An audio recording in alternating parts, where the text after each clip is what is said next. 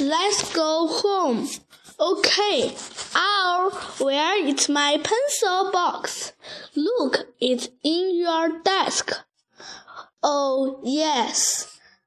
Under your pencil. It's under your book. Sorry, me. Thanks.